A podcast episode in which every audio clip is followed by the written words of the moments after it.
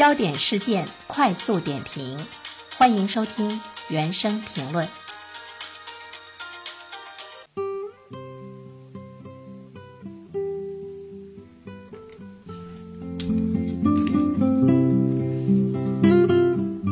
好，欢迎收听我们今天的实力热评。刚才呢，我也做了这个预告哈。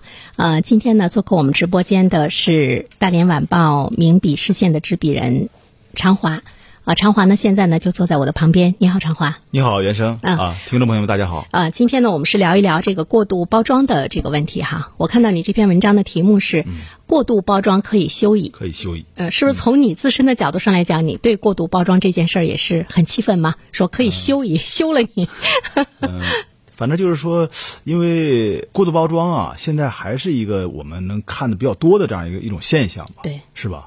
呃，尤其是这个逢年过节的时候，这种现象挺体现的更明显、突出一些，更明显一些。是因为逢年过节嘛，我们会给老人买一份礼物啊，朋友亲戚之间，这都是礼尚往来嘛。对，那么这个时候大家，其实我觉得从心理上来说，哎，我还是想带一个有包装的。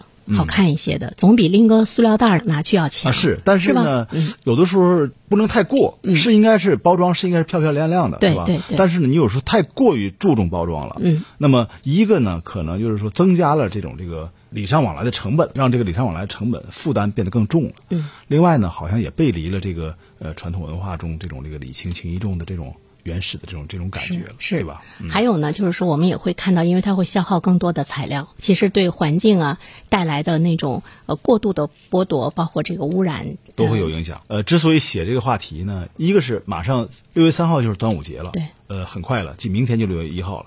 呃，那么另外一个呢，就是也是结合最近呢，就是国家市场监管总局啊就发布的一个新的一个标准，结合这个。写了这篇文章。嗯，呃，其实前不久我也是注意到了，我也在想说，哎，为什么国家现在他对这个过度包装又有了特别明确的一个比较严格的一个规定，在这方面提出来了要禁止，那就说明呢，其实这个这个问题它应该是对还是存在的，还是存在的，还是存在的。其实我们谈了很多年，注意到没，长华，对，就是我觉得我们很长时间以来，我们也是在对这个过度包装没停过。但为什么我们会看到它对市场带来的这个影响力并不是？很大呢，比如说商家还是在过度包装。那从老百姓的角度上来讲，我们知道这个周瑜打黄盖嘛，愿打愿挨。对，是。那肯定是有人买。就是说，这个市场还存在，它肯定是有这个需求，所以说才有这个市场，有这市场，商家才有这个是这样的一个一些心思。如果如果商家会觉得，哎，同样的一块点心，我的这个加了过度的包装之后，我卖的这个价格比普通的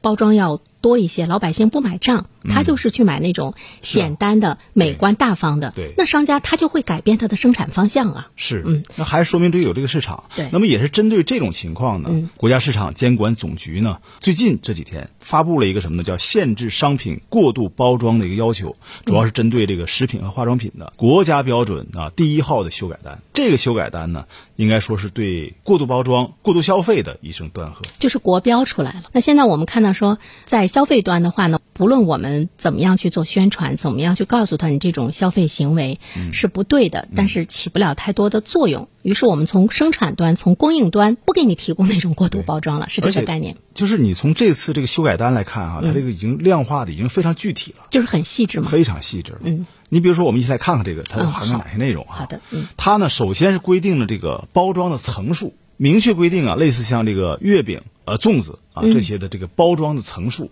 那么过去呢，可能是要要求是最多不能超过四层，那么这次修改之后呢，要求最多不能超过三层。还有一个呢，就是缩小了这个包装的一个空隙，明确呢将这个月饼的必要的空间的系数从十二呢降到了七，也就是说，相当于整个这个包装体积啊缩小将近一半。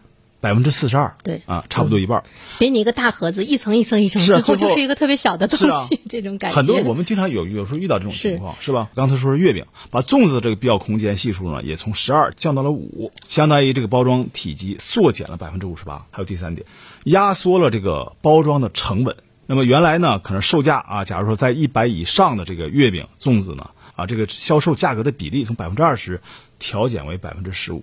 这个还得压缩，对，我觉得还是还是有点高，对，是吧？对，嗯。然后呢，一百元以下的这个呃月饼、粽子类似这样的这个节俗食品呢，包装成本呢就是还是保持百分之二十不变。关键是还有一条，明确规定啊，就是包装的材料啊，不能使用贵重的金属和这种这个红木的材料。因为我们现在这个原材料价格上涨的简直是太高了。是，你看我们有时候在柜台上，在那个商场也是也看到一些过度包装的礼盒呢，甚至拿红木来做出这样一个很高大上的这么一个。长华，你觉不觉得，就是我们买了这种过度包装的东西，其实对我们来讲是一个负担？我买了一样东西，它的这个包装特别精美，我这个盒子吧我就舍不得扔，但是我在家里呢，我又不知道用来干啥。对，就是很鸡肋，是吧？你回头一看，你就会发现家里堆满了各种各样好看的盒子。对，所以我觉得它其实给我们本身带来了一种一种负担，那么它也挤压了你这个生活的这个空间。对，但是谁把大的这个利拿走了呢？就是商家。对，我们已经买单了，买单买的是这个就是包装的钱。那么还有一点，严禁混装。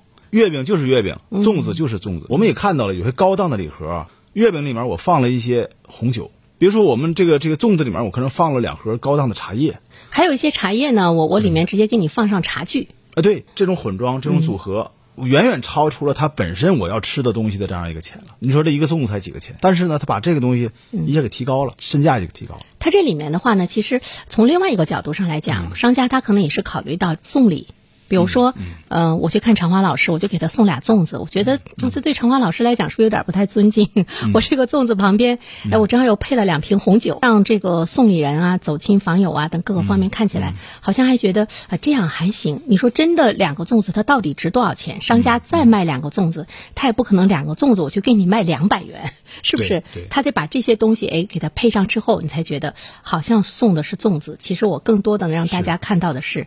金钱的这个价值，这也就是这个新国标吧啊出台这么一个背景，针对这个商品过度包装哈打出的这么一记重拳，不是说现在开始的，我们知道它是已经持续了很长时间了，多年了。而那个针对这种这个粽子包括月饼啊这类这个食品过度包装这种现象，实际上早在去年的时候，国家这个市场监管总局啊就已经发布了相关的标准，给这个企业和市场呢设定了两年的过渡期，从去年开始，应该到明年二三年。这两年的过渡期呢，意思让它过度包装的这种商品要逐渐的下架。那么现在看来呢，就是从国家有关部门的角度上来讲，它等不到两年了，因为明年还剩一年，提前了，等不到两年了。所以呢，它在今年的时候，它又出台了更细的。在这里面，我们就注意到，就是无论你是这个舆论的导向，你消费心理的这样一个导向，包括对商家的一个过渡期啊、包容期啊，对他很好的一个建议，其实用处都不大。所以就只有重拳出手。如果说你的这个包装违反了这些规定的话，要有重罚才能看到效果。那肯定是。所以我们就特别想了解嘛，他的这个这个规定中有没有这个下一步啊，要联合这个其他的相关的部门，它是一个联合行动，可能要采取一些这个处罚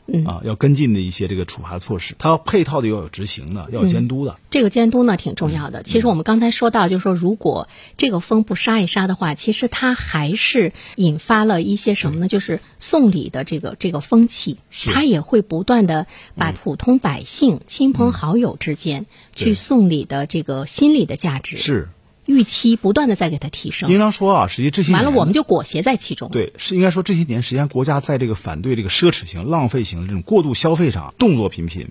呃，但是啊，仍然还是有些商家在包装上炫奇迹，然后呢，每到这个传统的节日的时候。那么实际上就成了他们这个秀肌肉的这么一个呃战场了。他一定要在这样的时候，对，要增加他的这个销售额，对，一定要把他的这个 KPI 要把这噱头给做出来。正是因为看到这个，我们看到柜台上就会出现这种问题：天价月饼啊，我们可能喊了很多年，但现在还是有。打开层层的包装，最后那么几块小月饼啊，粽子也是一样，高档的粽子也是堂而皇之的会出现在一些柜台上的。外表很奢华，最后呢，不过就是粽子嘛。刚才长华说到了一个词，就是礼轻。情义重，对，呃，其实礼轻情义重呢，它应该是我们的传统文化中非常重要的、非常重要的一种一种美好的一个寓意嘛。对，而且呢，它也应该成为我们非常重要的一个社会的风气。对，就是说礼尚往来嘛。对，到亲朋好友家去串串门儿。对，完了我带一份礼物，这个呢一定是不能空手的，对吧？因为你空手本身也不太礼貌。确实是礼仪之邦嘛，对吧？但是呢，怎么样要体现这个礼轻情义重？近几年来呢，我们会看到呢，它成了什么呢？礼重情义重，甚至于呢，这个礼重情义轻这种状况，就是把这个礼重呢，它放的这个比重呢是比较大。对，那么实际上就最后造成了一个什么呢？本身啊，老祖宗啊给我们传的节俗的美食啊，它实际上是这个食材啊都是很容易找到的，而且呢，在做法上呢也不是那么那么复杂，就是它哎不值那么多钱。对，说白了就不值这么多钱。当时他这个初衷呢，可能就是呃图个这个团圆喜庆，嗯啊，图一个这个讲究一个呢礼尚往来这么一个仪式感。因为中国传统文化中确实是这个有这个礼轻情意重的这么一个美好的一个寓意嘛。但是呢，现在呢，呃，好多年就是已经慢慢变掉了啊，变掉了。就是说这个传统的节俗食品呢，哎，动辄呢就可能是数百。上千这么一个豪华的礼盒，这就远远超出了商品的价值。所以呢，我们会看到，如果我们就是在日常的生活中，在民间，我们要降低奢侈的包装、奢靡之风。对，呃，其实呢，它才会呢，把我们说到腐败呀、行贿呀等等这个影响，在在社会整体的这个基础的之上，也会降低啊。这也就是这个。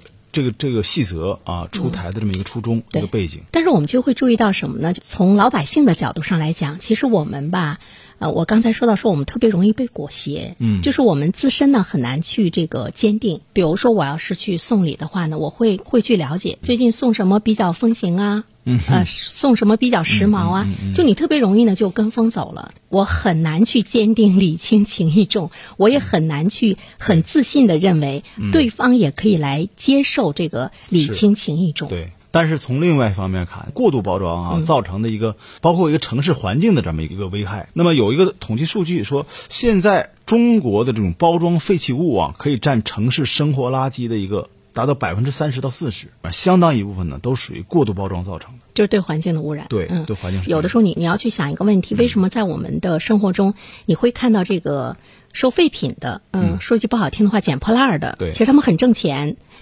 就在你的小区，你发现没有？就是有一些人，老年人，他其实干干净净的，嗯，但是他愿意呢去翻那个垃圾箱。你仔细了解一下，他在做这项工作的这个过程中，其实他的这个收入是很高的，能够收到不少什么红木啊，什么什么样的这些包装盒，价值不菲也有关系。我记得好像是去年还是什么时候看过一个一条新闻，一个小区呢组成了一个志愿的这样一个。物业的队伍，这个物业队伍干什么？由老年人组成，全是老年人组成。这个物业公司呢，不给他们开一分钱。嗯，哦，他们怎么养活自己呢？知道吧？嗯，知道。就是在小区啊，捡拾这种这个包装盒，嗯啊，给他这个权利。哎。他们可以去捡去，捡回来之后呢，就是可能可能他们额外的收入，可以使得他们为小区的服务的一项工资。对，那么这个呢，可能跟我们社会上的这种过度的包装是有关系的，有关系的。刚才呃，长华说到了对环境的污染，我们也说到了对社会风气的这个影响。呃，除了能够让这些。老人对小区有自愿的服务，能够有一份收入，这样的一个唯一的好处之外的话，我们看来的 弊端会更多一些。所以说这个，我们就说这个这国标的这个细化呀，嗯，它更重要的还是说，我们应该是行动起来，自己要行动起来，杜绝这种这个攀比炫耀的风气啊，奢侈浪费的风气，不给这种过度包装啊，它这个市场啊，这个商品的提供市场。嗯。呃，你说的是消费者嘛？比如说，就像你像我，来说，我们自身，我们自身其实你要回归到一种很简单的这个生活中，很自然的生活中。你注没注意到，其实现在，比如说我们家庭装修，又回到了那种就是呃简单、大方、朴实的那种装修的风格中，那种回归是吧？嗯。那么在这里面的话呢，它还是要有一个大的环境的影响，因为从最最普通的一个老百姓来讲，他还是跟风走。对。所以说呢，怎么样去营造这种朴实的社会风气，嗯，它才能够影响到一个具体的朴实的每一个人，他有那种比较朴实的这个消费行为。对，所以说这个跟我们都息息相关。可能我们每个人都要这么做了，这个社会氛围就出来了。这样呢，也能让这个节俗商品呢真正的回到本源，让这种人情的往来呢真正的返璞归真。嗯，所以我想，你像我们今天的这期节目，其实我们就是。嗯，也是一种普及，对。吧？啊，那么在呃更多的这个社会的一些这个宣传点上，怎么样营造呢？这样的一种气氛，让大家有一天会觉得，你真的拿一个红木包装的一个礼品，大家会觉得你太土豪，你很土，周围人都是鄙夷的眼光，形成这种，而不是那种羡慕。我觉得，哎，这个社会风气起来了，是。恐怕才能够真正的使得生产端在这方面的销售要少一些。是，嗯，它没有市场了，自然这个商家。家也就没有这个呃利益可图了，是不是还是很漫长？